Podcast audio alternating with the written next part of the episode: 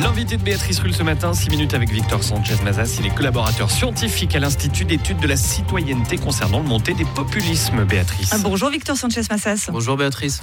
Italie, Argentine, Pays-Bas, trois pays qui ont dernièrement choisi l'extrême droite pour être gouvernés. À cela s'ajoute la poussée de l'extrême droite dans de nombreux autres pays, Suède, Danemark, France, Allemagne.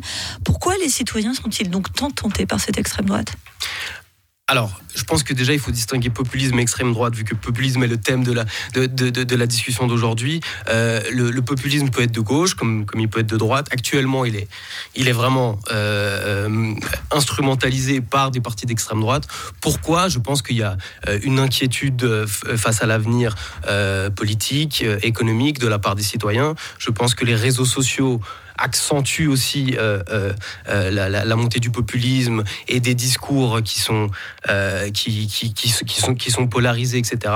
Donc ça, c'est des facteurs aggravants. Maintenant, pour moi, la cause principale de la montée du populisme, et non pas de l'extrême droite, c'est une certaine crise de la démocratie représentative dont probablement on va parler encore dans un instant. Montée du populisme, populisme, et on parle souvent de parti du peuple, ce qui est plutôt avantageux, c'est ce que présente Trump. Est-ce que ce sont pas vraiment eux les partis du peuple finalement Parce qu'il relaie des, des, idées que chacun peut avoir mais ne dit pas souvent.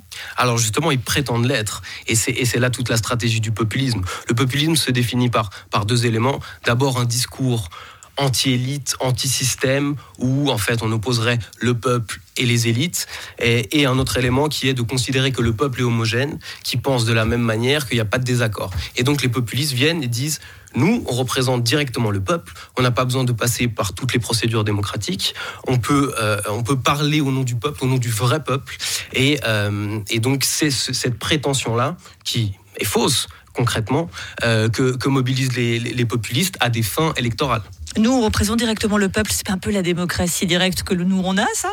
Alors la démocratie directe, c'est un outil, euh, mais c'est pas euh, c'est pas le seul. Effectivement, les populistes sont relativement friands de démocratie directe.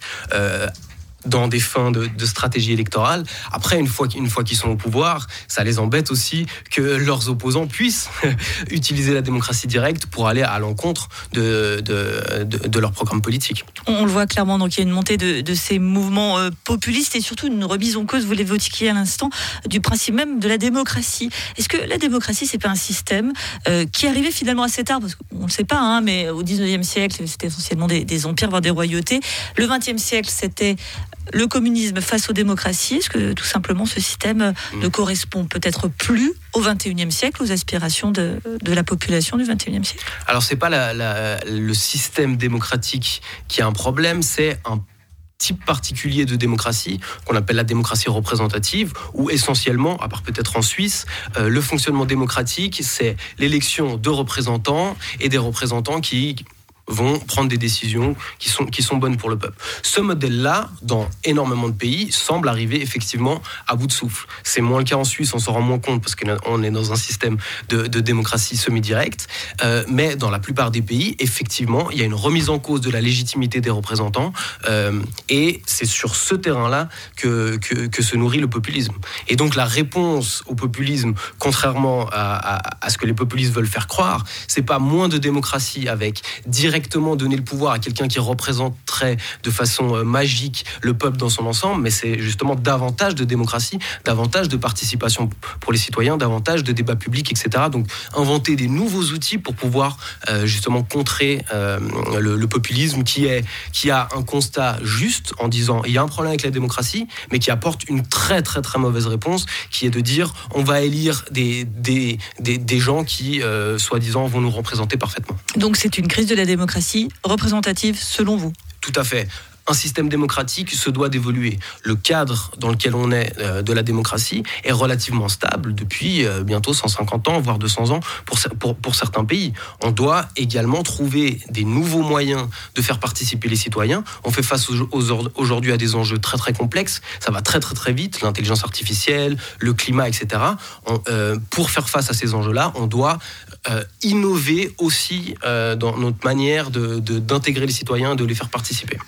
Également qu'il y a une montée du populisme et ça c'est le côté politique. Et parallèlement, il y, a, des mouvements. Alors là, on va parler d'extrême droite dure, hein, qui n'hésite pas et plus à se révéler. La semaine dernière à Dublin, avec des émeutes suite une attaque au couteau associé à un étranger. En France, le week-end dernier, après la mort d'un homme euh, poignardé dans, une fête euh, euh, de, village. Ça aussi, c'est un autre, un autre visage de ce qui est en train de se passer.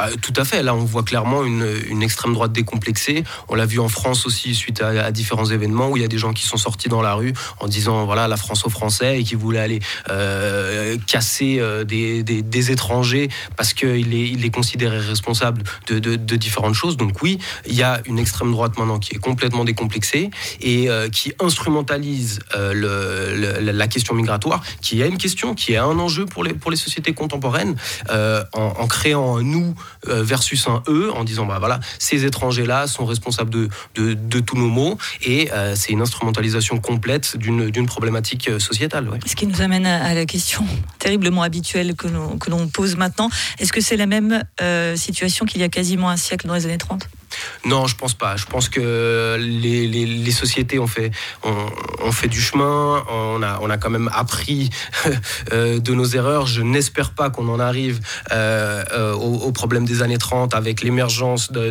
totalitarisme similaire.